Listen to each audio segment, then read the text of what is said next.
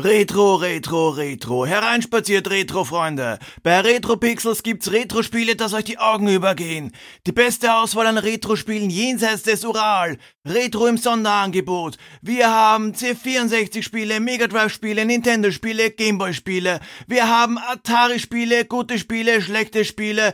Wir haben stinkende Spiele, einfache Spiele, blutige Spiele, schwere Spiele. Wir haben Plattformspiele, Actionspiele, Abenteuerspiele, sogar Pferdespiele, Hundespiele, Hühnerspiele. Kommt schon, ihr wollt ein Spiel, kommt ihr Retro-Freunde, was immer ihr wollt, wir haben es für euch. Aufgepasst, Podcast-Kunden! Nutzt unser eine Folge für einen Penny Sonderangebot. Ihr hört eine Folge zum regulären Preis und erhaltet dafür eine weitere Folge von gleicher oder schlechterer Qualität für einen einzigen Penny. Versucht mal eine Folge für einen Penny zu unterbieten. Und wenn ihr irgendwann eine billigere Folge findet, hört sie!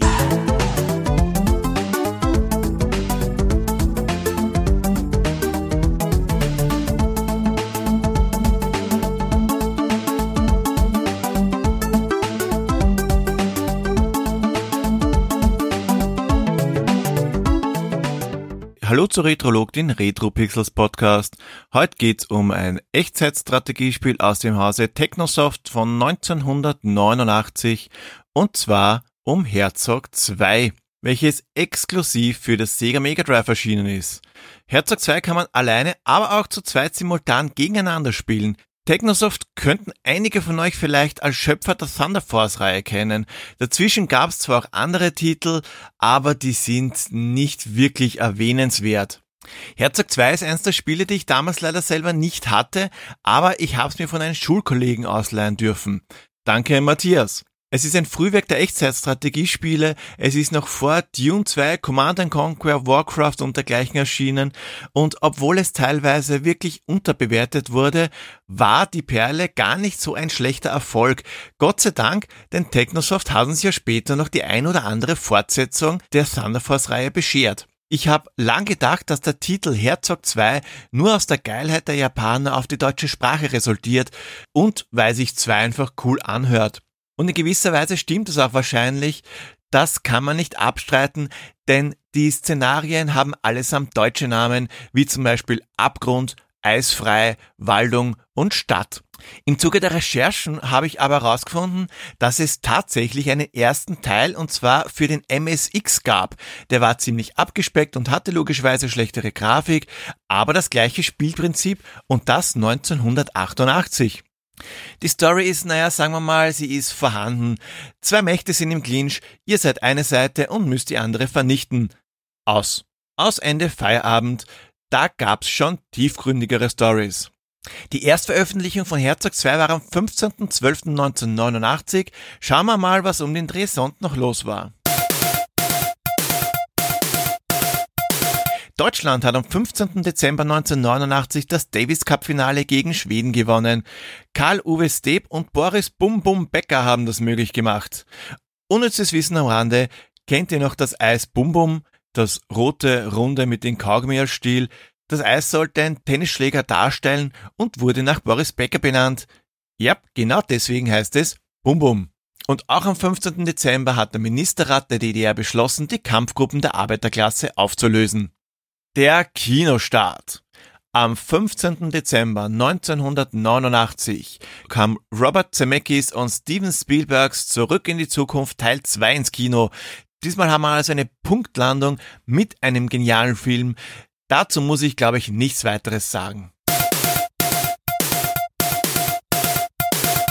Herzog 2 ist recht außergewöhnlich, da es sich von den heute üblichen Echtzeitstrategiespielen durch einen besonderen Kniff abhebt. Nicht nur, dass Einheiten strategisch platziert werden müssen, um den Gegner den Chaos zu machen, nein, nein, nein, ihr könnt sogar selbst aktiv am Geschehen teilnehmen. Als cooles Sahnehäubchen könnt ihr euch auch noch transformieren. Und zwar fliegt ihr entweder mit einem Jet durch die Gegend oder ihr verwandelt euch in einen coolen Mech während ihr im Chat-Modus über die Karte düst, Hindernisse und Gewässer überfliegt, den gegnerischen Chat abschießt und Einheiten transportiert, ist das als Mech logischerweise nicht möglich. Dafür ist der Blechsoldat mit einem relativ starken Maschinengewehr ausgestattet, um gegnerische Einheiten zu zerstören. Aber Vorsicht, geht euch der Sprit aus, fliegt er in die Luft und werdet zur Basis zurückgesetzt. Der Tod ist aber nur von kurzer Dauer und kostet euch nichts, außer vielleicht wichtige und entscheidende Sekunden. Basenbau gibt es keinen. Wohl aber Außenposten. Das ist so ähnlich wie beim Spiel Z, welche euch mit Energie versorgen, reparieren und Geld generieren können. Eingenommen mit einer Handvoll Infanteristen müssen die Außenposten nur noch verteidigt werden, weil der Gegner hat natürlich das gleiche vor. Mehr Basen bzw. Außenposten bedeutet mehr Geld in der Kriegskasse und ihr könnt mehr Geld für Einheiten ausgeben.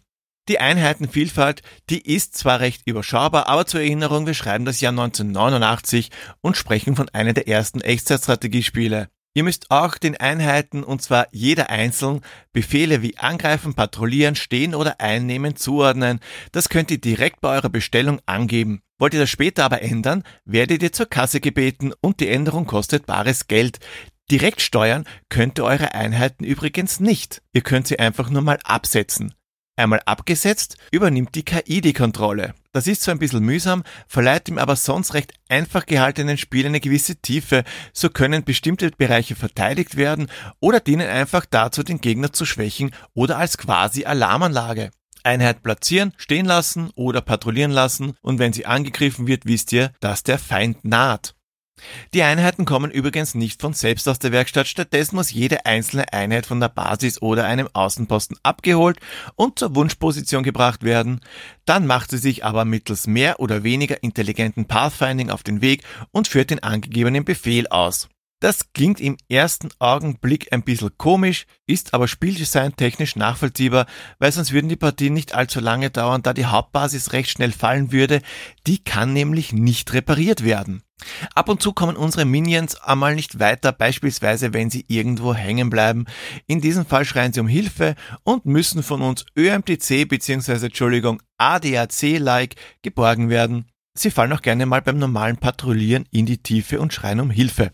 So fliegt er wild auf der Karte umher, setzt Einheiten, bringt sie zurück zur Reparatur, bevor sie euch um die Ohren fliegen und greift ab und zu ins Kampfgeschehen aktiv ein. In insgesamt 48 Schlachten in acht unterschiedlichen Szenarien müsst ihr siegreich sein, um Herzog 2 zu meistern. Damit ihr bei dieser beachtlichen Anzahl an Levels nicht immer von vorne beginnen müsst, hat Technosoft Herzog 2 Gott sei Dank ein Passwortsystem spendiert. Wenn euch die Computergegner mal zu blöd sind, ist Herzog 2 wie auch schon der Vorgänger mit einem Splitscreen Multiplayer ausgestattet. Sicher ist doof, wenn man sieht, was der andere macht. Ändert aber nichts daran, dass der Multiplayer wirklich Spaß macht. Die Teilung des Bildes hätte vielleicht etwas dezenter ausfallen können, aber vielleicht hatte das ja technische Gründe. Dieser Splitscreen ist übrigens auch bei Partien gegen einen Computer optional, wodurch sich Anfänger die Basics einfach von der KI abschauen können. Leider ist die Grafik teilweise ein wenig meh, was sich besonders bei den Menüs bemerkbar macht. Herzog 2 wurde nie ein Sequel verpasst, aber ganz ehrlich, wer wollte damals schon Echtzeitstrategie auf einer Arcade-Konsole spielen? Laut Wikipedia hatte Herzog 2 Einfluss auf Spiele, die jedem bekannt sein sollten, darunter Dune 2, Warcraft, Starcraft, Command Conquer, War of the Rings und Brutal Legend. Es war recht einzigartig für diese Zeit, besonders als Konsolenspiel und das sollte honoriert werden. Die Grafik ist eher Durchschnitt, nicht schlecht, aber auch nicht atemberaubend. Dafür ist das Spielgeschehen flüssig, auch im Splitscreen ruckelt und flackert gar nichts. Daher gebe ich 3 von 5 Battlemax. Auch zur Musik gibt es eigentlich nicht viel zu sagen.